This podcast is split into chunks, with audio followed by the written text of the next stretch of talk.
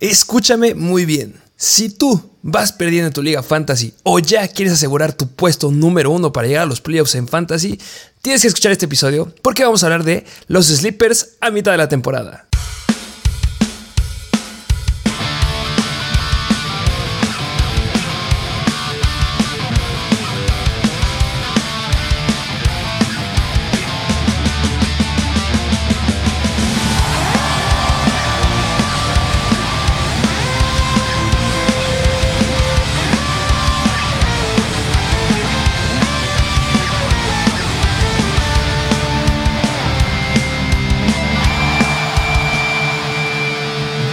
A un nuevo episodio de Mr. Fantasy Football.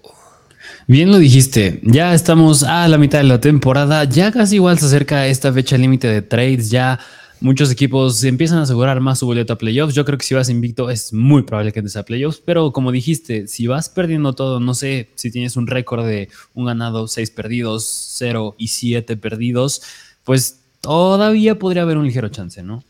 Sí, que, hay que especificar. Todavía no es la mitad de la temporada de la NFL. Decimos, decimos que la mitad de fantasy porque justamente los playoffs suelen empezar en la semana 15, en la semana 16, depende de la configuración de tu liga. Y también bueno, obviamente, si vas perdiendo, tienes que escuchar este video sí o sí. Este episodio es para ti. O si tuviste bajas importantes, ya lo dijimos desde el episodio de Weber esta semana. Se cayó Brice Hall, todo inicial, se despide la temporada. Ya Javonte Williams igual, Sterling Shepard, hay Trey Lance. Hay muchos jugadores que solíamos confiar en ellos, que usamos picks importantes y que no están rindiendo lo que esperábamos, como un Kyle Pitts. Sí, y precisamente por eso, pues tenías que ir a buscar jugadores tales como Greg Dulcich, que Greg Dulcich, pues ya estoy spoileando un poquito, pero es un jugador del que hablaremos más adelante en el episodio, pero igual, de igual manera, lo mencionamos en el episodio de waivers, porque está teniendo buena participación de targets, de rutas, está, bueno, tuvo química con Brent Rippen, no fue Russell Wilson, que es el coreback titular, pero de todas maneras está haciendo cosas interesantes y así como este puede ser un reemplazo si tienes acá el Pitts o incluso si tenías a Njoku por unas, unas cuantas semanas, pues hay jugadores otros que les tenemos que pueden reemplazar a jugadores, que es como, por ejemplo, Reese Hall. Justamente, aventaste un spoiler muy duro. Este, justamente, es, pero es un buen ejemplo, porque tienes jugadores que drafteaste al inicio y que ahorita, vamos a poner un ejemplo, que esto me gusta hacerlo ya cuando llegamos a la mitad de la temporada. Para que se den una idea, la temporada pasada, eh, Amon Brown no sé si ubican ese nombre, pero no era relevante en la primera mitad de la temporada. Y de la semana 13 a la semana 18 cerró promediando 20.6 puntos fantasy por partido en ligas PPR. Tuvo un promedio de 11 targets por partido.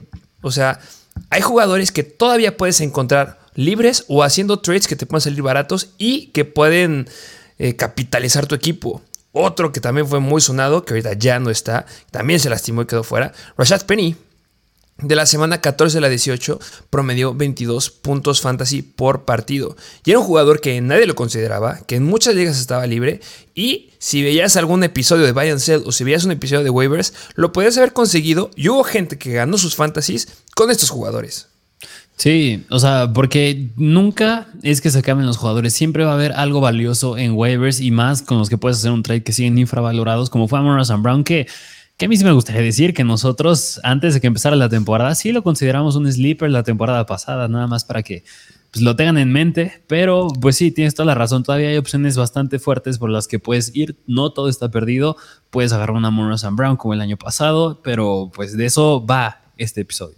Y que, spoiler, otra vez, hay un sleeper que estuvo al inicio de esta, temporada, que un sleeper claro tuyo favorito, que ahorita vuelve a estar aquí en el episodio de Sleepers y tiene, al menos esta semana, el escenario en bandeja de plata para ser explosivo y quedar dentro del top 5 de su posición. Me, me aviento a decir eso. Eh, rápido, obviamente yo sé que se esperaba un episodio de Buy and Sell, pero no, vamos a hacer sleepers, que son jugadores que tienes que conseguir, que todos estos están baratos, por eso están aquí, algunos no tanto, pero la mayoría sí podrán estar baratos, puedes conseguirlo en trades. Y eh, no hay jugadores de sell, pero sí me gustaría mencionar unos cuantos nombres que yo creo que si los tienes podrían venir en trades en paquete por estos. Eh, ¿Qué me dices de Tyler Boyd? Tyler Boyd que tuvo una gran semana ahí con el explosivo Joe Burrow. Sí, que mira, Tyler Boyd lo tienes que vender sí o sí. Incluso nos llegaron a preguntar, ¿será una opción que vaya por él en waivers? Pues sí puede valer la pena, pero es que, a ver, también jugaron en contra de Atlanta. O sea, y además AJ Terrell se salió del campo, ya no siguió comiendo a Jamar Chase, se prestó para que Joe Burrow explotara y de la mano pues explotó Tyler Boyd, también explotó Jamar Chase. T. Higgins sí se quedó un poquito corto, nos hubiera gustado que hubiera hecho lo que hizo Tyler Boyd, pero precisamente porque Tyler Boyd llega a tener inconsistencia y T. Higgins es el segundo lugar después de Jamar Chase, no Tyler Boyd, yo creo que es un muy buen candidato a vender. Sí, justamente, 9 targets para 155 yardas, 8 em, recepciones, un touchdown, 29.5 puntos fantasy, no se va a repetir. Em, la semana pasada igual tuvo algo, bueno, la semana sí estuvo algo relevante, pero porque han sido contra pésimas defensivas en contra de los Whites. Este es un ejemplo de los jugadores que tienes que ocupar para vender. Otros son David Montgomery, que ya abordaremos el tema a lo largo del episodio. Otro que les dolerá, pero sí yo ya consideraría vender a Leonard Fournette, que está perdiendo muchas oportunidades en comparación con otro sleeper que traemos aquí. Aaron Jones. Aaron Jones, después de una semana explosiva de dos eh, touchdowns, debes de venderlo. Y Divo Samuel, que Brandon Ayuk lo viene rebasando ya dos semanas consecutivas en targets y pues llegó Christian McCaffrey. Sí, yo creo que igual Divo Samuel es un buen candidato que tienes que vender por aquella gente que todavía sigue emocionada con él. Pero pues sí, no podría estar más de acuerdo con estos jugadores que tienes que vender para lo que resta de la temporada. Qué malo, pero pues luego así, así es fantasy. Así es. Eh, ¿Qué te parece que nos arrancamos? Porque todavía tenemos que hablar del Thursday Night Football al final del episodio. Sí, vámonos de lleno. Pues vámonos con los corebacks. Tenemos corebacks. Así es. A ver, ¿quién, ¿a quién nos traes de corebacks? Eh, debo decir que esto es arriesgado. estos jugadores son arriesgados. la verdad, yo.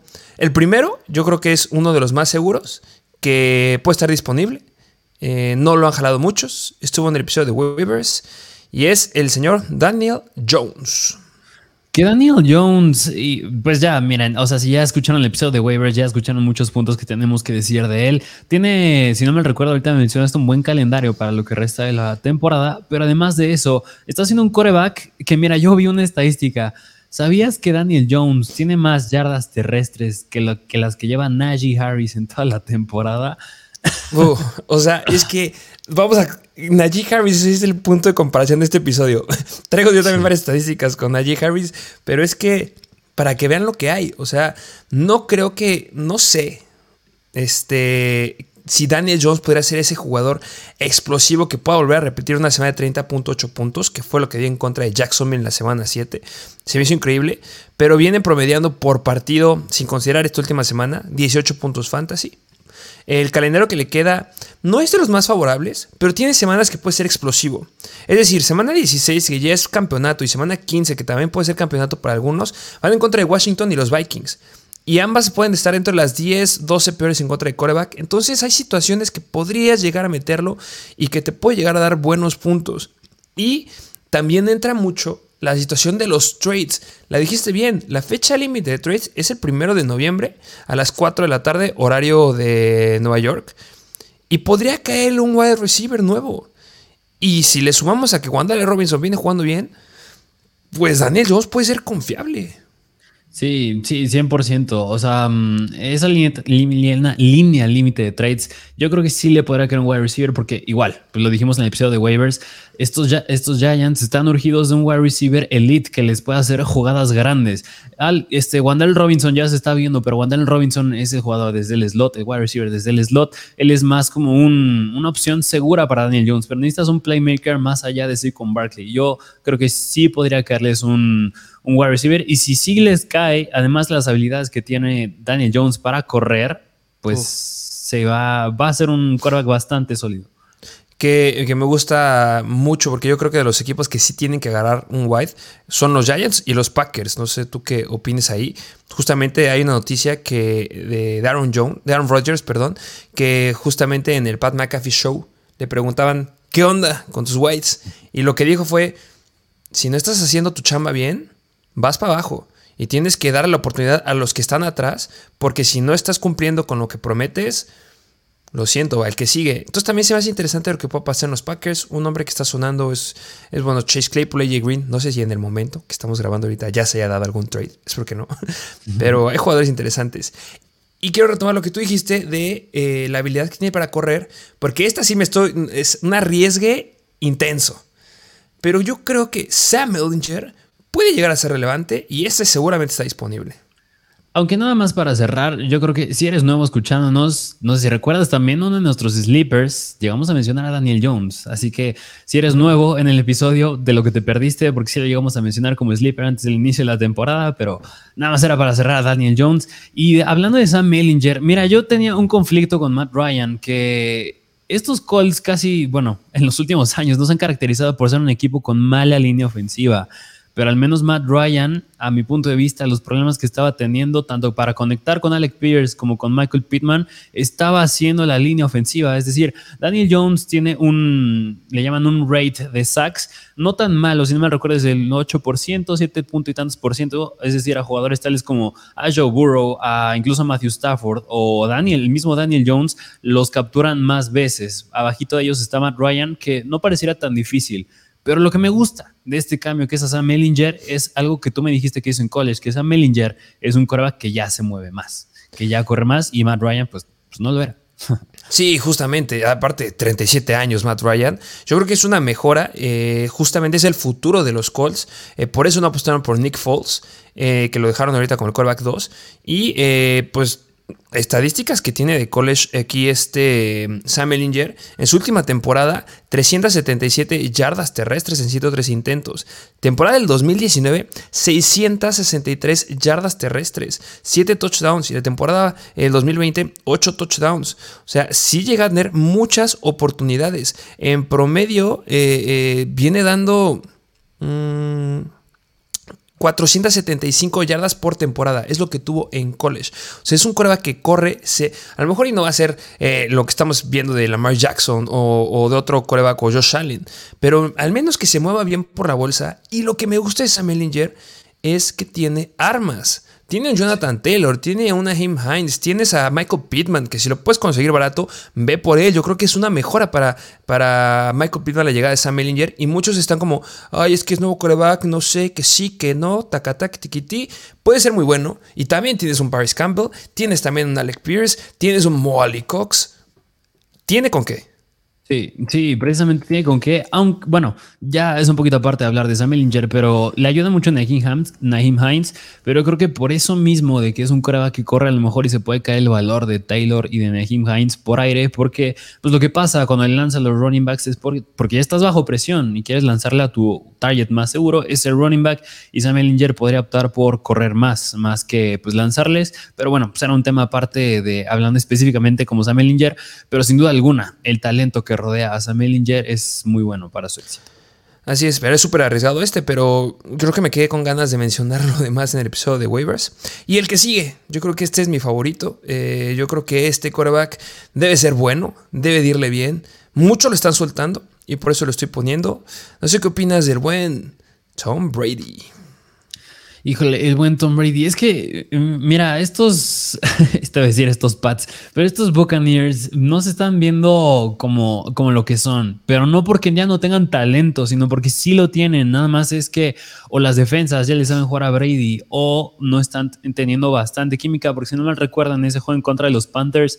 Brady pues, llegó a buscar en, en un par de ocasiones a Mike Evans y llegó a tener unos cuantos drops y eso pues no se vio nada bien. Ah, digo, abordaremos el tema del Thursday Night más adelante, pero, pero Brady y estos Buccaneers de sí encontrar otra vez esa química, tanto si tiene más participación Julio Jones, Chris Godwin, que ya viene regresando de su lesión, Russell Gage, eh, ahí la lleva, pero igual llega a conectar mejor con Mike Evans como estaba haciendo hace un año, pues es la mejor opción de los tres que les estamos mencionando. Sí, que eh, Julio Jones es decisión de último minuto, ya lo abordaremos. Russell Gage no va a jugar. Este, pero algo que, me, que sí quiero remarcar es que en la temporada 2021, Tom Brady promediaba 27 puntos fantasy por partido. ¿Y qué es lo que te gusta de Tom Brady? ¿Que tenga yardas corriendo? No. Que tenga justamente intentos de pase. Porque al menos lo que yo he visto de Tom Brady esta temporada es que sigue colocando las bolas donde van. No veo que las esté volando, que no la está poniendo bien como Russell Wilson. Está colocando las bolas, pero no le están respondiendo sus wide receivers. O sea, yo veo a Tom Brady bien. Y es de los corebacks que menos les pegan también, como lo dijiste en la estadística de Matt Ryan. También a Tom Brady le pegan muy poco. Creo que es de los top 2 o top 3 de los corebacks que tienen menos sacks.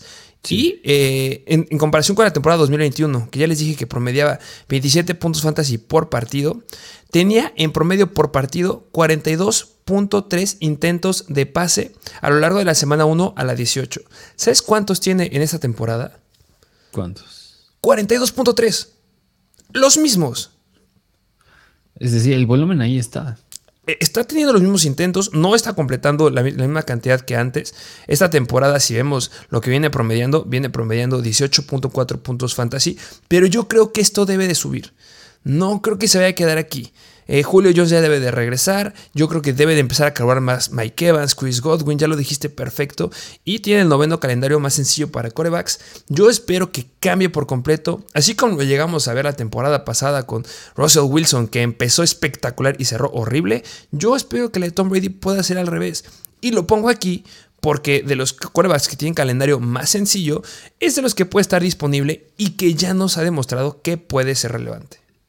Sí, que tienen que corregir algo sí o sí. Mira, yo creo que sí le pegó el cambio de head coach, que pues Bruce Arians pues, ya no es el head coach, llega Todd Bowles, que era el coordinador defensivo, un enfoque más defensivo, pero de todas maneras, quedarte nada más contra con tres puntos contra los Panthers, no, así no se van a quedar las cosas. Incluso he llegado a ver una algo que podía, un escenario que puede pasar, que es si el jueves, eh, o es decir, hoy en la noche, los Buccaneers pierden en contra de Baltimore tanto Atlanta como Carolina están peleando por el liderato de su división.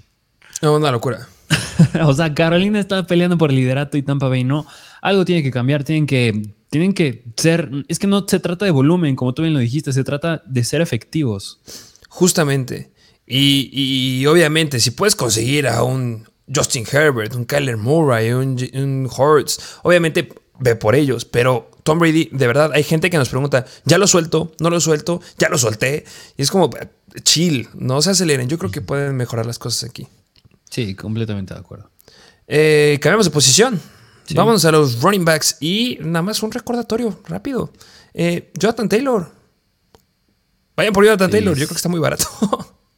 Sí, mira más, si tienes a Breeze Hall, no sé, a lo mejor puedes intentar de estos jugadores que les mencionamos rápido que tienes que vender, a lo mejor y agarrar alguno de estos jugadores que puedes tener, yo creo que a lo mejor tendrías a Tyler Boyd, venderlo junto con otro jugador, obviamente, y ir por Jonathan Taylor, porque muchos nos criticarán de que, ay, ya ven, ¿por qué lo agarré en mi primer pick? Bueno, en primer nosotros no recomendamos ir por en el primer pick. Exacto.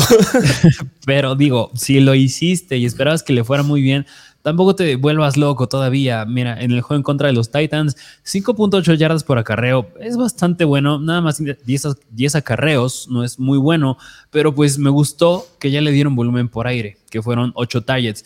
Pero aquí viene otro paréntesis, fue con Matt Ryan. Habrá que verlo con Sam Ellinger, porque yo, híjole, no sé, dudo que Sam Ellinger lo busque con 8 veces, no a Jonathan Taylor, a los running backs en general pero sin duda alguna está mostrando efectividad, nada más es cuestión de volumen y que meta touchdowns. Justamente, este, vimos cómo empezó igual la temporada pasada. Yo creo que este dato ya deben estar cansados. Pero empezó muy mal la temporada pasada y cerró de forma espectacular. Se ha tardado un poco más en esta porque ya se perdió dos partidos. Pero el volumen lo tiene. Y eso es lo que quieres en un running back. Que tenga volumen, así como en los quarterbacks, quieres que también tenga volumen. Porque en fantasy lo más importante es el volumen.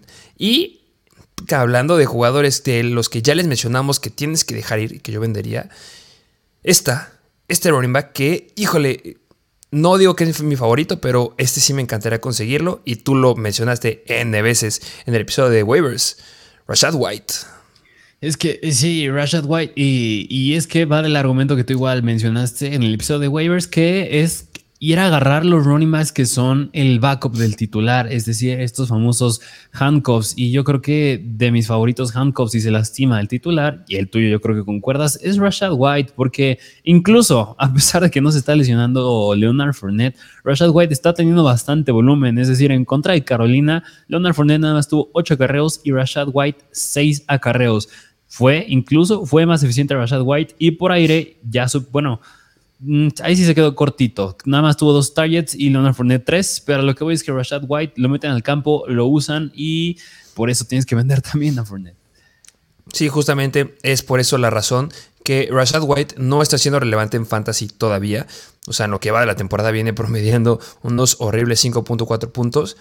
Pero en el momento que si hay una lesión de Leonard Fournette que tiene historial de lesiones, este compadre puede hacer que ganes tu liga. De verdad, tiene mucho talento y los snaps ya se los están dando. Ya em, en la semana pasada, en el partido que acaba de pasar, este, jugó el 43% de los snaps comparado a Leonard Fournette. O sea, ya lo está alcanzando. Y, y, tú me dirás, o sea, ¿cómo vimos que fue el proceso de Breeze Hall? Fue muy rápido, pero fue poco a poco ganando más snaps, más snaps y se quedó con la titularidad. Travis Etienne, lo mismo que ahorita es una locura y se va a la luna ese compadre. Eh, que, ojo, eh, no sé si tengan que ir por Michael Hasty también, porque podría lastimarse Etienne. Espero que no, pero es como paréntesis. Eh, pero Rashad White puede hacer que ganes tu liga. Sí, se lastima Leonard Fournette. Y lo dijiste bien. O sea, además de Leonard Fournette, hay otros que no están aquí, pero son handcuffs que debes agarrar y que colocamos en, el ranking de waivers de Instagram, como por ejemplo Latavius Murray, AJ Dillon, Alexander Mattison, uno que me fascina porque si se lastima el titular que es Raheem Mostert de los Miami Dolphins, tiene el calendario más sencillo para los running backs y debes de tener a Chase Edmonds porque se puede quedar con mucha carga de trabajo y puede estar disponible el que lo tenga o en waivers o disponible ahorita gratis. Sí, completamente de acuerdo. Así que, y, miren, o sea, no estamos diciendo que va a ser un hecho que se lastima Fournette, pero pues ya hemos visto varios running backs que han perdido semanas por lesiones. Es una temporada todavía relativamente larga. Leonard Fournette, yo te puedo afirmar que incluso por cualquier lesión del tobillo o en la pierna, se puede llegar a perder un partido. A lo mejor no es a largo plazo, pero ahí va a entrar Rashad White y puede mostrar cosas deficientes y a lo mejor incluso ya superar en snaps a Fournette. No lo sé, pero de eso haber dicho, ay, lo hubiera agarrado, hubiera ido por él, pues mejor ve por él que justamente eh, me voy a brincar al que seguía, porque dijiste una introducción muy buena para este running back, que justamente era de tus running backs favoritos de Sleeper esta temporada, y ya están los rumores fuertes que el titular, Zeke Elliott, puede perderse esta semana, puede no jugar, porque tuvo un golpe fuerte en contra de los Detroit Lions, que lo dijimos, si hubiera bloqueado la rodilla, se la truenan. Dijimos que regresó para jugar, le fue bien, pero pues ahí está la noticia que podrá perder esta semana y Tony Pollard. Vaya que si lo puedes conseguir. Sí, mira, incluso llegamos a decir en el, si no me recuerdo, cuando hablábamos de él en los Sleepers antes de que iniciara la temporada, Tony Pollard nada más está a una lesión de Ezekiel Elliott de superarlo en cantidad de snaps y en oportunidades. Yo creo que esta es una muy buena oportunidad, si no ya jugar Ezekiel Elliott, de que de aquí a futuro, si Tony Pollard muestra eficiencia, que yo creo que sí lo puede hacer, Mm, ya le empieza a tener más relevancia de la que ya tenía. Es decir, si ya era relevante, pues todavía más, incluso, no sé, tú ya lo podrías llegar a meter si muestra eficiencia y si Zeke se pierde más tiempo en el rango de running back 2. Sí, sin Zeke Elliott yo creo que es un running back 2 indiscutible. Y, algo que me gusta mucho de, del buen Tony Pollard es que el calendario que le queda a los Cowboys para los running backs no es el más sencillo, se considera media tabla, pero tienen de la semana 13 a la semana 16 cuatro semanas bellísimas. Van en contra de los Colts, que son la novena peor. Luego van en contra de Houston, que son la peor en contra de running backs. Luego la semana 15 van en contra de los Jaguars, que son la sexta peor. Y después Filadelfia, que es media tabla. O sea, todos los playoffs, todas las semanas de campeonato son bien favorables. Y al menos esta semana van en contra de Chicago, que son la séptima peor. O sea, sí hay muy buenas semanas para Tony Pollard, que ya hasta aunque juegue sí que Elliott es muy relevante.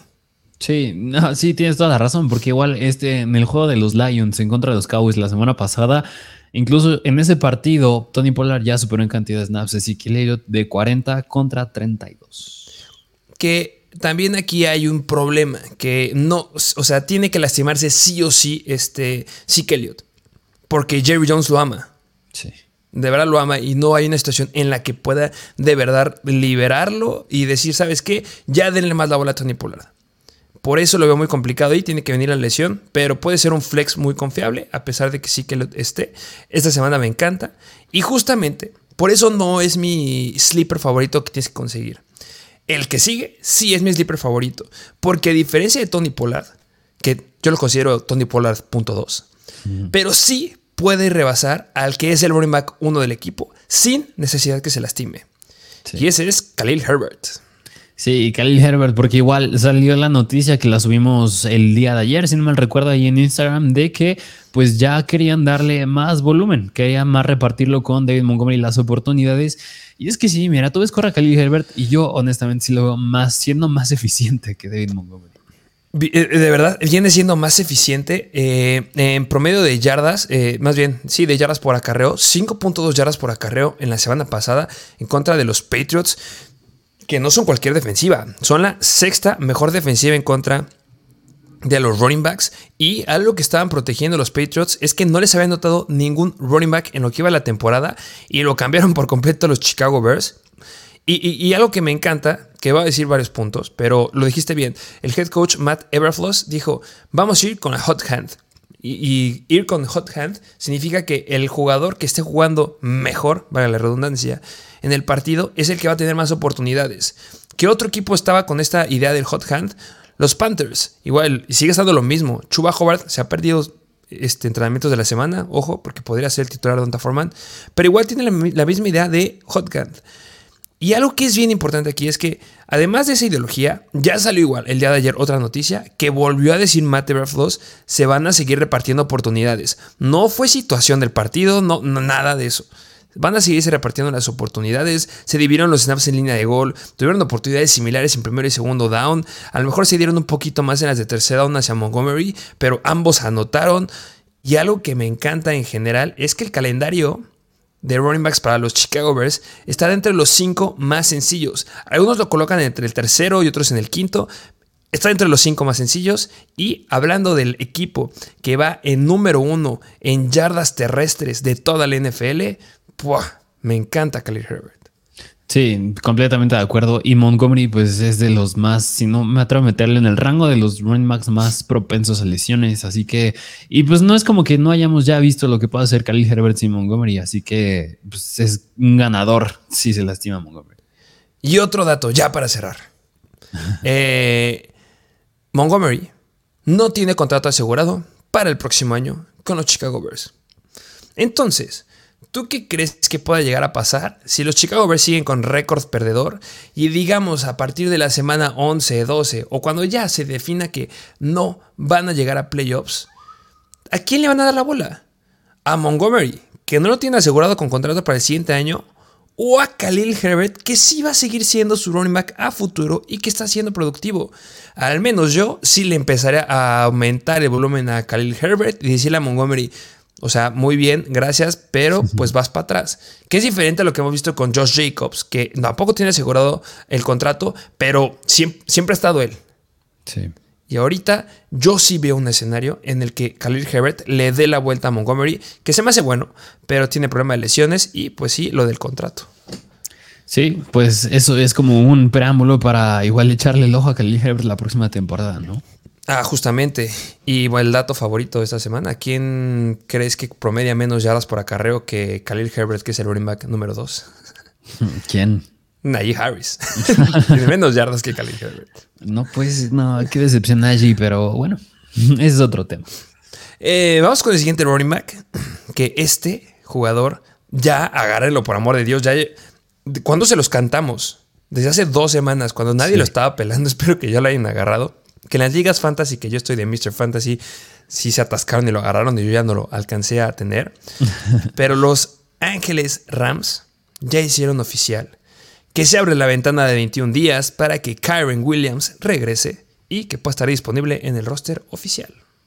Sí, y, mira, es que Kyron Williams, no hemos visto nada de él, es novato, pero lo dijimos cuando fue el Thursday Night Football de los Bills en contra de los Rams en la semana 1, ese Thursday Night Football, que las oportunidades que tenía Darrell Henderson tenían que haber sido de Karen Williams. Todo estaba apuntando que Karen Williams tenía que haber sido el titular, el que hubiera tomado ese rol, porque pues Cam Akers tuvo sus problemas, todavía los tienen. Y pues va otra vez, lo hemos dicho, es que N veces es, estos mismos argumentos, es que Karen Williams pinta ser running back uno en ese equipo porque Cam Akers pues de aquí a la próxima semana, lo que resta de la línea de trades, pues es probable que lo manden a otro equipo. Que yo también O sea, estaba, estaba viendo un argumento por ahí que se estaba mencionando que es probable que Cam Akers también se quede en los Rams. Que juegue es otra cosa, pero que se quede en los Rams puede ser que eventualmente a lo mejor y sí toman caminos diferentes. Obviamente sí, pero al menos por lo que resta de la temporada, si es que no llegan a un acuerdo de un trade antes de la fecha límite, se puede quedar en los Rams. Pero independientemente de eso, pues Karen Williams va a ser el titular.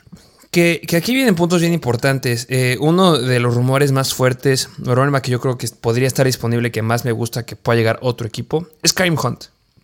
Y no podemos dejar pasar que los Rams empujaron bien duro para poder quedarse con Christian McCaffrey, pero le ganaron los 49ers. Yo creo que si, si, si necesitaran de verdad a un running back y no confían en Karen Williams, obviamente te ponen a cualquier corredor o que Christian McCaffrey, vas por Christian McCaffrey. Pero sigue estando un running back ahí que es Karen Hunt, que es, puede llegar a ser elite a donde llegue, pero no están empujando por él. Y como no están empujando por Karim Hunt, que yo espero que llegue a otro equipo, agárrenlo, está disponible, es porque confías en el running back que tienes ahí. Y ese es Kyron Williams. De verdad, todo está apuntando a que sí va a ser que le den la bola. Ya se las cantamos con Gus Edwards para que lo agarraran. Se las cantamos con Wandale Robinson. Les dijimos, la próxima semana va a estar en el número uno de waivers. Y estuvo en el número uno de waivers. Y me sigue encantando tener a Wandale Robinson, que puede ser muy bueno. Pero estamos ahorita hablando de Kyron Williams. Y me gusta mucho porque además... Eh, Muchos nos podrán estar diciendo o podrán estar pensando, oye, pero pues es que no solamente la historia se acaba con Cam Makers. O sea, ahí está Darrell Henderson y le han estado dando oportunidades desde el inicio de la temporada. Sí, pero no, no es confiable Darrell Henderson. Se perdió en la temporada pasada, se perdió semana 3, se perdió semana 13 a 14 por problemas de costillas y se perdió de la semana 17 hasta el partido antes del Super Bowl y no jugó. O sea, es un jugador que suele lastimarse mucho, que se va a lastimar en algún momento y que Kyron Williams, que sí viene de una lesión importante, pero al menos para todos nos sigue apuntando que es el favorito para quedarse con el rol de running back 1. Y yo creo que sí puede llegar a ser un jugador que es un gran reemplazo por Brice Hall. Sí, sí, de acuerdo. Así que Karen Williams 100% pinta a ser el running back 1. Yo incluso la situación de Karen Williams la comparo mucho con la situación de Brian Robinson, que pues ambos estaban lesionados. Eh, ya había un running back ahí adelante de ellos. En el caso de, Robinson era Antonio Gibson, que, híjole, en el caso de Brian Robinson me asusta un poquito por lo que hizo Antonio Gibson en el juego de los Packers, pero a diferencia de Antonio Gibson, yo no creo que sea la misma competencia Antonio Gibson con Brian Robinson que Darrell Henderson con Karen Williams. 100% yo creo que Karen Williams, más bien, Darrell Henderson es un jugador más fácil a quien le puedes quitar la chamba que Antonio Gibson. Sí, justamente, lo acaba de decir perfecto. Eh, sí, me espanta lo que vimos ahí con Antonio Gibson y con eh, Brian Robinson, que es porque Brian Robinson siga siendo relevante ahí. Es una semana apenas y recordemos que fue Taylor Heineke el cambio de quarterback. Pero sí, Karen Williams yo creo que es una gran opción y Darrell Henderson no. Y, sigue monitorizando a Karen Hunt. Y mira, justo por eso que dijiste, yo creo que es, es muy similar la, la, situación en el buen sentido de que Karen Williams puede ser el que tome la mayor cantidad, bueno, no es que puede ser, yo creo que sí lo va a ser el que tome la mayor cantidad de oportunidad, de oportunidades y recuerden que oportunidades es igual a puntos fantasy cuando hablas de fantasy. Sí, que, justamente estamos como que diciendo muchas cosas, pero es que pasaron muchas cosas esta semana. Vienen muchas preguntas de James Robinson y, Michael Carter, que yo como lo veo es que, o sea, James Robinson sí va a ser relevante, no ahorita, en un futuro. Yo creo que puede llegar a ser un running back 2, eso es como que lo máximo, no va a ser un running back 1, no va a ser Brice Hall para nada, pero se va a quedar con oportunidades en, situaciones de corto yardaje, situaciones de zona roja y también va a tener un poquito más de volumen que Michael Carter. Y Michael Carter se va a quedar con las oportunidades aéreas. Y es ahí donde importa todo, porque es volumen, y lo acaba de decir bien, el que tenga las oportunidades importantes el que es el que se lo va a quedar. Y yo sí veo a Karen Williams quedándose con oportunidades importantes en los Rams y más volumen y con potencial aéreo y terrestre, o sea, ambos. Sí, sí, de acuerdo. Pero bueno, ya hablamos mucho de Karen Williams. Este, espero que no nos decepcione. Pero yo, yo sí lo seguiré agarrando, sí, disponible en muchas ligas. Eh, vámonos con wide receivers. Y aquí hay nombres interesantes. Y el primero está aquí, porque se ha perdido varias semanas, sigue estando lastimado, que sí juego, que no juego. Es de los Baltimore Ravens y es Rashad Bateman. Rashad Bateman, que pues mira, más allá del argumento que mm, pues que es el wide receiver 1 en ese equipo de los Baltimore Ravens, yo creo que también, bueno, no perder de vista también que los Ravens, y no mal recuerdo, eran un candidato a, hacer un trade por algún wide receiver, precisamente porque, pues, Rashad Bateman, a pesar de que, pues sí, es un jugador con talento, no, no ha mostrado esa, explosividad, esa explosividad de ser un wide receiver en quien puedes confiar jugadas grandes. Es decir, si, si les neutralizas a los Ravens, a Mark Andrews, como fue en contra de los Cleveland Browns, pues Rashad Bateman tampoco ha demostrado ser tanto el jugador que puede hacer jugadas grandes. Yo creo que nada más sería una situación de echarle el ojo a que si no, a ver si no hacen un trade los Ravens por un wide receiver que sea más explosivo, pero de no hacerlo, pues Rashad Bateman sigue siendo el que se quede con el volumen por ahí. Sí, justo. Y sigue siendo el wide receiver 1, que eso es importante, y lo acaba de decir bien. Eh, ahorita, como que sí entrenó el lunes y después me lo mandaron a, la lista de lesionados el martes. Hoy ya hablaremos un poquito más ahorita que hablemos del Thursday night, porque juegan hoy.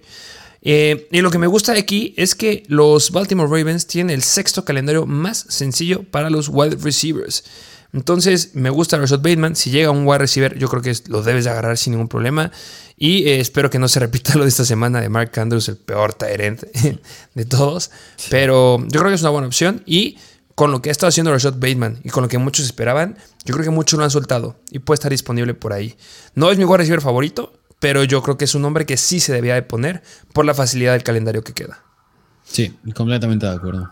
Y hablando de wide receivers que también estaban en nuestros sleepers, no estaban en nuestros sleepers, pero yo siempre hablo bien de este compadre. Y siempre viene dejándome mal, mal, mal. Eh, vamos a hablar de los Carolina Panthers. Y vamos a hablar de DJ Moore. De DJ Moore, que mira, yo creo que también DJ Moore entra en la categoría de los jugadores de los que hay más dudas, de los que hay más incertidumbre, de las que hay más que hago con él. Y, y mira, algo muy bueno con DJ Moore es que últimamente se ha visto bastante bien se ha visto bastante sólido, no a lo que prometía, yo la verdad pensaba que iba a ir mucho mejor a lo que está haciendo ahorita, pero bueno, de eso a que te dejen ceros como Kyle Pitts, pues es, mucho mejor lo que está haciendo, porque incluso ya sin Christian McCaffrey y sin Baker Mayfield con PJ Walker como quarterback, pues le fue bastante bien, es decir, ya metió, si no me recuerdo, creo que fue apenas su segundo, tercer touchdown de la temporada. Sí, eh, lo dijiste claro, segundo touchdown de la temporada. Hay algo malo aquí que seguramente los Panthers, justamente Baker Mayfield, se rumora que ya podría estar disponible esta semana, pero no va a ser el titular. PJ Walker va a ser el que lleve las riendas de los Panthers. Pero, eh, bueno, dices malo, porque a lo largo de la temporada puede que de repente veamos otra vez a Baker Mayfield y hasta puede ser que veamos a Sam Darnold. Y esto estar campechaneando con muchos corebacks no nos gusta porque el mismo DJ Moore lo dijo, es que no podemos hacer nada si nos están cambiando a cada rato al coreback y es diferente con equipos que ya sabes cómo juega el coreback, cómo es el, el estilo de jugadas, etc. Eso es lo malo. Pero lo bueno, número uno, es que tienen el octavo calendario más sencillo para wide receivers, que eso nos gusta. Otro punto individual de, de, DJ Moore es que de los wide receivers que tienen menos de 25 años, tiene la quinta mayor cantidad de targets y yardas recibidas. Que eso es un gran dato porque te habla que de forma individual es muy bueno.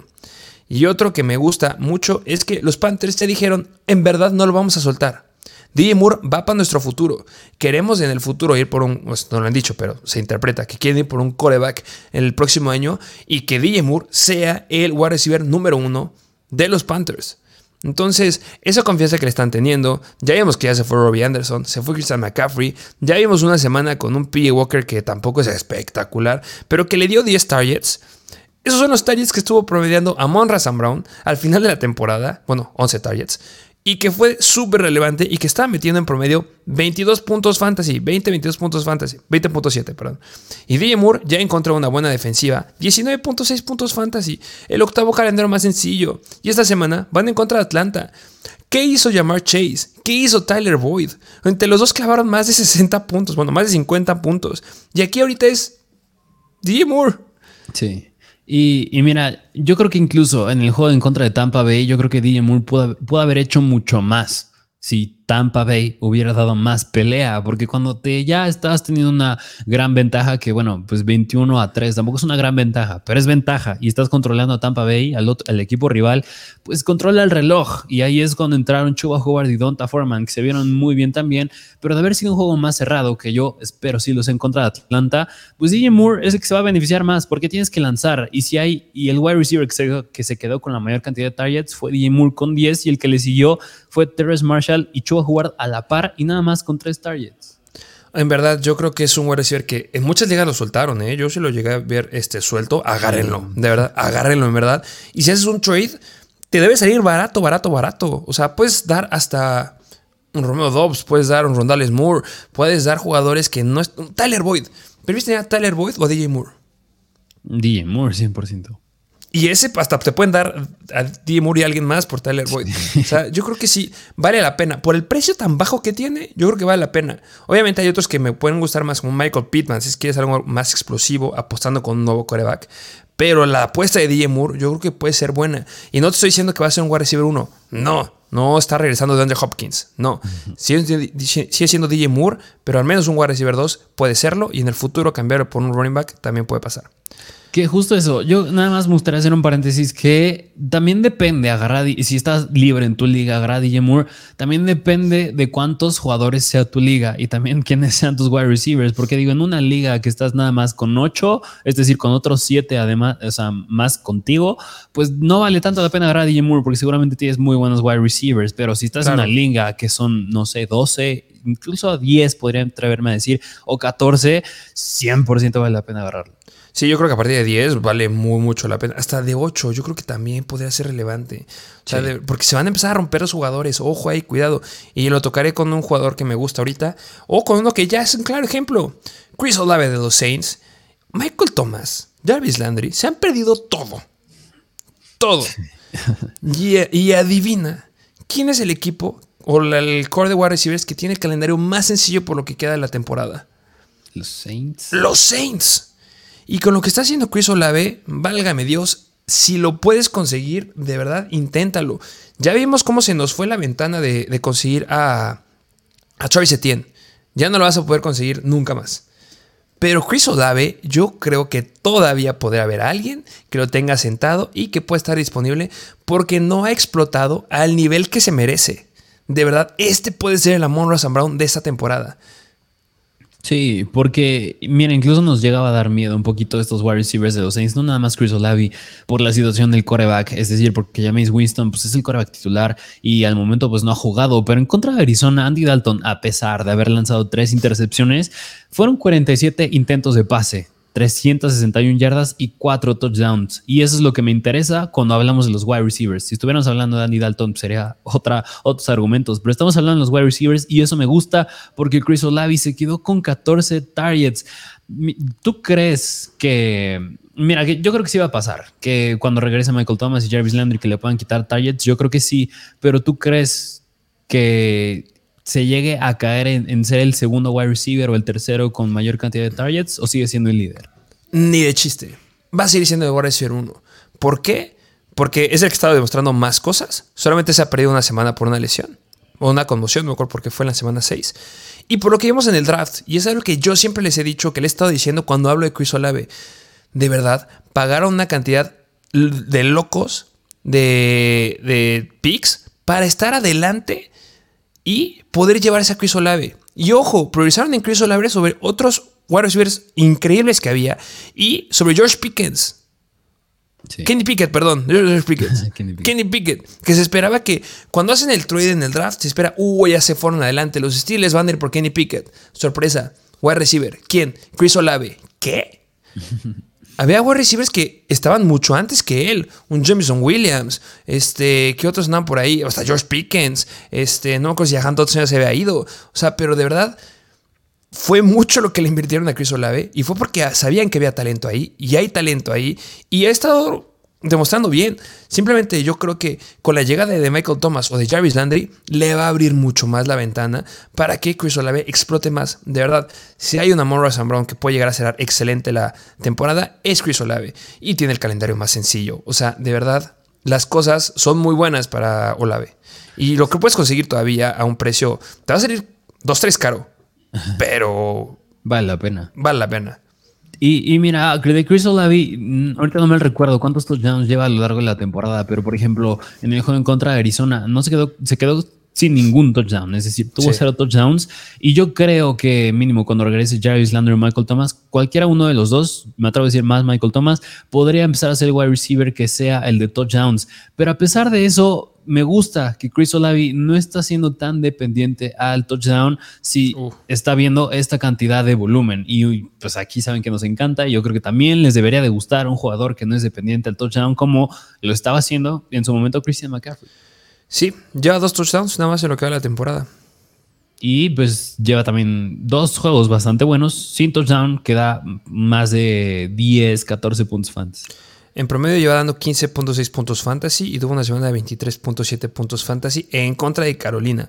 De verdad, de hablar de más de 10 targets es poca, no, es, no es poca cosa. Y Chris Olave lleva dos semanas donde tuvo 13 targets y una en la que tuvo 14. Y en esas estaban otros wide receivers. Y sí, está Marquez Callaway, que puede venir un trade con él, yo creo. Pero, en verdad, inviertan en Chris Olave. Sí, así es. Eh, siguiente wide receiver. Este, este va rápido.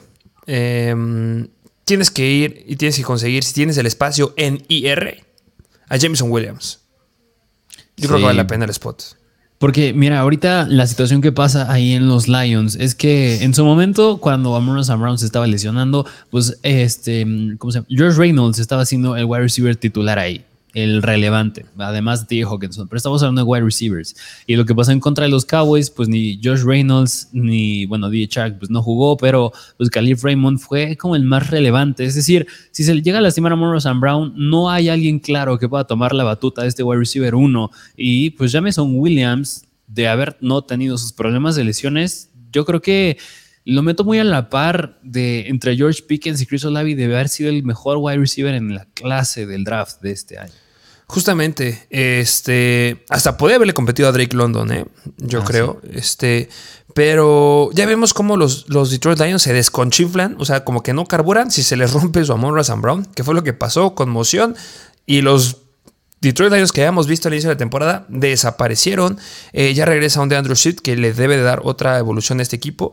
Pero sí, Jameson Williams para muchos es el mejor wide receiver de la clase. Y sí, todavía falta un mes para que regrese. Mínimo cuatro semanas que no va a estar este, eh, adentro del campo. Y es por eso que solamente si tienes un spot en IR o de verdad no estás ocupando un espacio, agárralo. Si de verdad tienes jugadores que es que este sí lo quiero meter, no inviertas en él, porque falta un mes todavía. Pero podría llegar a ser interesante lo que puede hacer Jameson Williams. Pero pues no me quiero, ya hablaremos en el futuro más de él, pero es como que alerta, ya empecé a agarrar. Así como en su momento fue el buen Karen Williams. Justo. Y eh, hay otro jugador de los Rams que les traemos que me gusta. Eh, no creo que sea tan explosivo como un Chris Olave o un DJ Moore. Bueno, podría estar a la par de DJ Moore. Eh, Van Jefferson. Van Jefferson me gusta. Regresa de IR. Ya está la ventana abierta para que puedan activarlo. Y aquí el factor es Allen Robinson sigue sin funcionar en los Rams. Sí, Allen Robinson no está funcionando, aunque también me da un poquito de miedo por la eficiencia de Matthew Stafford, porque tampoco él está haciendo el quarterback que nos gustaba el año pasado. Ya les están sabiendo jugar. Y mira, yo creo que si ya les están sabiendo jugar estos Rams, es porque son demasiado predecibles en darle una cantidad estúpida de volumen a Cooper Cup. ¿Cómo puedes seguirle dando la balón a Cooper Cup y sigues perdiendo? Es como los Falcons. ¿Por qué sigues corriendo si vas perdiendo? ¿Por qué le das el balón a Cooper Cup si vas perdiendo? Y yo creo que de esto se va a beneficiar. Pues Allen Robinson no le está haciendo, me hubiera dicho que es él, pero Van Jefferson, pues ya anteriormente conoce el playbook de los Rams, ya tenía química con Matthew Stafford, así que podría ser bastante interesante. Sí, justo. Dos factores aquí. Eh, puede que se rompa Cooper Cup, que espero que no, pero lo están explotando en exceso. Lo acaba de decir perfecto. Ya saben que tienen que cubrirlo a él. Punto número dos, también lo dijiste. Matthew Stafford ya lo conoce. Y eh, un punto extra es que Odell Beckham, la temporada pasada, desde que llegó, le fue bien, fue relevante. Estuvo promediando casi 14 puntos fantasy en promedio por juego. Casi tenía 7 targets por juego y tuvo 6 touchdowns en total. Y justamente Sean McVay ya dijo que cuando activen a Van Jefferson, lo van a usar de inmediato. Lo necesitan, porque Allen Robinson no está carburando. Y Van Jefferson, cuando lo activen, va a ser el wide receiver 2 de esta ofensiva. Y es un wide receiver que ya conoce Matthew Stafford y que debe de soltarse más con él a lo que hemos visto con Allen Robinson. Yo creo que es una apuesta que podrías hacer, que vale la pena. ¿Por qué? Porque está disponible en todos lados. no puedes hablar bien. Y podría llegarte a dar promediar por partido 15 puntos fantasy, 13 puntos fantasy, que yo creo que es muy bueno, considerando que hay wide receivers que van a la alta y a la baja y que no sabes qué puedes esperar de ellos. Y podrá ser muy confiable en lo que queda de la temporada. Que mira, yo no sé tú qué opines, pero yo creo que el esquema de los Rams no es darle tanto volumen a Tyler Higby. Yo creo que si Tyler Higby está teniendo tanto volumen es porque no está encontrando a nadie más, además de Cooper Cup, a quien lanzarle a Matthew Stafford. Y pues de ahí, de ahí va de la mano que Allen Robinson pues no está produciendo, pero pues parte de los targets que está tomando Tyler Higby, yo creo que bien, si no es que la mayor parte de ellos los podrá llegar a tomar Van Jefferson. Sí, justo, y, y está gratis. Y si tiene el volumen que le están dando a Tyler Higby, pues ahí están los 7, 8 targets por partido. ¿Qué más quieres? Sí. Eh, otro jugador que ya estuve mencionando a lo largo del episodio, eh, George Pickens. Yo creo que vale la pena agarrarlo. Yo creo que todos hemos escuchado los rumores de Chase Claypool que puede llegar a otro equipo. Y tiene el séptimo calendario más sencillo para los wide receivers. Y vemos que tiene química con Kenny Pickett. Sí. Y bueno, y Deontay Johnson saben que es un jugador que también puede llegarse a perder una que otra semana por ahí. Y eh, esos son todos los whites. Eh, de Tyrants, el spoiler que dijiste, que yo creo que es un gran jugador para agarrarlo. Greg Dulcich. Sí, que Greg Dulcich, a mí, mira, es que es interesante Greg Dulcich, porque una semana, bueno, hace dos semanas le fue bien en contra de los Chargers, teniendo ese touchdown de larga distancia con, con Russell Wilson, y la semana pasada tuvo una buena participación de targets y de rutas con Brett Rippen. Es decir, como que lo hemos visto con los dos, con los dos ha hecho cosas buenas. Alberto ya no está siendo relevante, pero por eso mismo Siento que todavía necesito ver un poquito más de Greg Dulcich, pero a pesar de eso, está teniendo un buen porcentaje de targets por ruta corrida, que si no me recuerdo es del 19 punto y tantos por ciento, que es mucho mejor de varios Tyrants que incluso seguro tú en tu liga o muchos en ligas están iniciando y Greg Dulcich está teniendo un mejor número en participación de targets. Yo creo que sí, estoy. Eh, es que muchos piensan lo que tú. De es que no estoy tan confiado, es que sí, es que no. Pero es que cuando todos estemos seguros que lo vamos a agarrar, ya no va a estar disponible. Y es la cuestión con Greg Dulcich. Y si, si es una tendencia esto que está haciendo, va a quedar dentro del top 10 de Tyrants de la temporada. Y ahorita está disponible en todos lados. Corrió 34 rutas en la semana 7 y de esas 34 fueron 9 targets. Comparando con otros Tyrants que muchos están agarrando sobre Greg Dulcich y que los tienen para estas semanas, Gerald Everett, 33 rutas semana 7. Engram, 33 rutas. Higby, bueno, Higby tuvo este bye, pero también tiene una cantidad en algunos escenarios que ha sido un poquito menos que eso. Entonces, yo creo que Dulcich, además, me acordé de los rumores que puede soltar a Jerry Judy, puede soltar a KJ Hamler. Sí. Y además, el décimo calendario más sencillo para Tyrants. Y lo que pasa con Greg Dulcich, en caso de que no supieras quién es, hay, es diferente cuando escuchas a un Tyrant que no había sido el titular al inicio de la temporada y empieza a tomar relevancia. Cuando se trata ya de un veterano, es probable que no vaya a ser relevante para el resto de la temporada. Pero el tema con Chris Dulcich es que es novato. Y si es un novato y está tomando relevancia, es porque está haciendo las cosas bien. Y eso es, una, eso es un, muy, un argumento muy fuerte. El que sea novato porque pueden venirse cosas muy buenas para él. Sí, y que necesitan, necesitan a alguien a quien lanzarle. Nathaniel Hackett no sabe cuál es su forma de jugar, siguen descubriendo, y a lo mejor su forma de jugar es con el Tyrant. Ojo ahí, y si es este Zulchich puede ser un gran, gran pick. Y yo hasta siento a Pitts por Zulchich, no lo sé. Puede ser. Pues yo creo que sí, ¿eh? O sea, pues, mínimo en estas últimas dos semanas, Greg Dulcich lleva más de, si no me recuerdo, 12, 10 puntos fantasy pues apostarle al upside de Dulcich o quedarte con los tres puntos de Pitts, yo prefiero el upside de Dulcich. Justamente. Y es un upside más seguro con un piso sólido. De, y ya veremos cómo le va a Russell Wilson, que yo creo que sí va a ser el titular. Que hasta calienta y se pone a hacer ejercicios y no deja dormir a sus compañeros en el avión. Pero ridículo. Pero bueno, eh, hablemos del Thursday Night Football. Así es, vámonos al Thursday Night Football, que si no mal recuerdo no tiene problemas de clima, eso es algo bastante bueno. Lo son los Ravens visitando los Tampa Bay Buccaneers, over-under de 45 puntos, otro bastante regular. Son favoritos los Ravens por dos puntos, es decir, proyectan casi 24 puntos y los Buccaneers 22. ¿Qué lado quieres que analicemos primero? Vámonos del lado de, Tampa Bay, que bueno, a Tom Brady, pues ya lo mencionamos en el episodio del día de hoy, que es un buen quarterback a tener a futuro, pero bueno, ahorita no estamos hablando de futuro, sino hablando de esta semana que es en contra de Baltimore.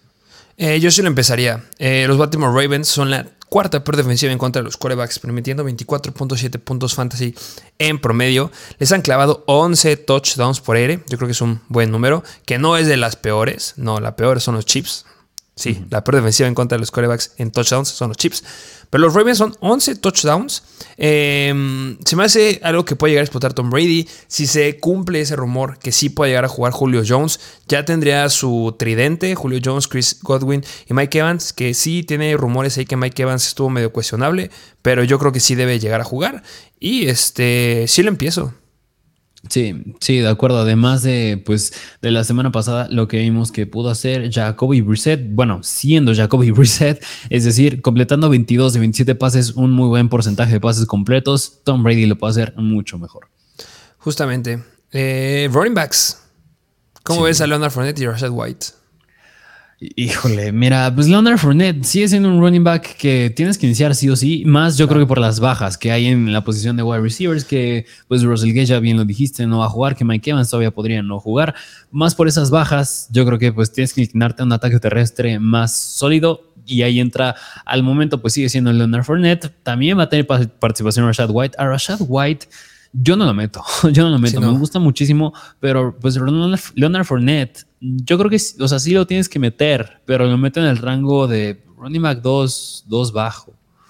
Yo como running back 2, porque los Ravens permiten 23.6 puntos fantasy en promedio, 604 yardas a los running backs, que eh, en, ese, en ese aspecto, pues sí son, son buenos. Este, solamente esas yardas están en media tabla. Y yo creo que sí pueden llegar a meter puntos. Yo creo que sí puede llegar a meter touchdowns ahí de los running backs. Pero no creo que sea de Rashad White. Y pues lo dijiste, Leonard Fournette va adentro sí o sí. Así es. Y, de los wide receivers, pues ya lo dijiste, es complicado. Depende de quién esté disponible. Pero yo creo que sí va a estar. Al menos Mike Evans y Chris Godwin. Yo creo que Mike Evans ya les dieron sus manazos para que aprenda a agarrar los balones que son de touchdowns de más de 80 yardas. Eh, los Ravens vienen permitiendo 39.2 puntos fantasy en promedio. Son la sexta peor. Les han clavado 7 touchdowns los wide receivers. Y pues yo creo que esto se debe de explotar. Y viene de la mano que confío esta semana en Brady. Y pues debo confiar también en sus wides. Sí, de acuerdo. Eh, del otro lado. Pues Lamar Jackson, obviamente, es un star que, mira, bueno, Hace poquito en nuestra publicación de Instagram subimos, hablamos de Lamar Jackson. Y Lamar Jackson lleva cuatro semanas bastante decepcionantes para lo que es, porque en las primeras cuatro semanas, si no es que primeras dos, pues estaba promediando, si no me recuerdo, 40 puntos fantasy y ahorita pues ya está promediando muchísimo menos, porque en contra de los Cleveland Browns, pues nada más completó nueve pases de 16, 120 yardas, muy pobre y por tierra, pues que es por lo relevante de Lamar Jackson, nada más 59 yardas terrestres. Yo creo que con Lamar Jackson, mira, es un curva que tienes que iniciar sí o sí, porque tiene un upside tremendo. Pero yo ya empezaría a lo mejor y tener un poquito de mis reservas con Lamar Jackson. Es decir, yo sí estaría considerando sí agarrar seriamente a Daniel Jones si tengo a, Lamar Jackson, por ejemplo. Pero es que viene la regla. Eh, la regla de no sentar a los eh, espectaculares. O sea, porque te puede llegar a dar 40 puntos. Esta la cuestión. O sea, si tiene alguien atrás, por si volvemos a ver algo inconsistente esta semana. Yo creo que pues sí podría ya después ver en el futuro. Pero pues ya vimos lo que pasó con PJ Walker, que, no fue muy extraordinario en fantasy, pero le ganó a los Tampa Bay Buccaneers. Esa defensa no está carburando bien. Entonces yo espero ver un Lamar Jackson bien. Me encanta. Ojalá que sí juegue Rashad Bateman. Que eso me encantaría. Este. Y complementaría mucho en que le debe ir bien a Lamar Jackson. Y que debería aumentar también su carga terrestre. Em, pero sí, yo sí lo empiezo. La verdad, me va a doler. Creo que me duele menos ver que clave 15 puntos fantasy o 18 puntos fantasy en promedio, que fue lo que dio en la semana 4 y 5, a que clave 45 puntos y esté en la banca. Sí, justamente el upside de Lamar es eh, abismal, además de que pues, Mark, Mark Andrews no creo que se quede sin cero recepciones otra vez. No, Mark Andrews va adentro, debe de irle bien. Yo creo que es de mis jugadores favoritos para empezar esta semana. Em, y, y hablemos de los corredores, que yo creo que es lo que le importa, le interesa a muchos. Gus Edwards, nada más él. No vamos a hablar de nada más porque los otros no se empiezan. empiezas a Gus Edwards. Mira, yo al momento, si no me recuerdo, creo que estaba cuestionable a ver si jugaba o si no jugaba. Pero, pero a pesar de eso, yo sí lo meto. Porque la semana pasada la defensiva terrestre, los Buccaneers quedó expuesta por parte de Chuba Howard y Donta Foreman, de ambos. Y yo creo que, mm, bueno, y bueno, sí, sí me atrevo a decirlo. Yo creo que Gus Edwards tiene más talento que Howard y que Donta Foreman. Así que yo creo que sí, sí, es que sí le puede ir muy bien si le dan la misma cantidad de volumen que tuvo la semana pasada en contra de Cleveland. Sí, eh, hablando del volumen, dio 16 acarreos para 66 yardas. Lo mismo, yo creo que le ayudó mucho los dos touchdowns. Lo que no me gusta es que eh, solamente estuvo adentro 23 snaps. Sí. Que eso sí se debe de decir, que no, no estuvo gran cantidad de tiempo adentro. Lo estuvieron, o sea, comparado con Kenyan Drake, Kenyan Drake estuvo 16 snaps. O sea, 23, 16. Y creo que esto ya lo habíamos hablado en el episodio de waivers. Y este Justice Hill, 20 snaps. O sea, son muy pocas snaps. Es como si fuera un consenso de 3. Obviamente las oportunidades importantes las tiene Gus Edwards. Que no estoy diciendo que lo sienten. O sea, sí empiecenlo. Pero para mí es un running back 2 bajo. Este, tendría ahí dos, tres mis reservas de quién empezar o no en lugar de Gus Edwards, pero pues no lo puedes sentar. Por algo lo agarraste, debes de empezarlo. Aunque cuidado si nada más llega a unos 10 puntos, pero pues podrán darle otra vez oportunidades de anotar y que lleve al menos un touchdown. Sí, sí, sí, de acuerdo. Eh, yo creo que flex con upside mejor me gusta. Me gusta más flex. Sí, me, sí. no, no quiero meter ya en el rango de running backs que. Recordemos que son los Ravens. Sí, justamente. Eh, bueno, receivers, pues el que juegue. Este, eh, hablando de la defensiva de los Tampa Bay Buccaneers, se colocan como media tabla en contra de ellos, justo en el lugar número 15, permiten 32 puntos fantasy en promedio, 6 touchdowns.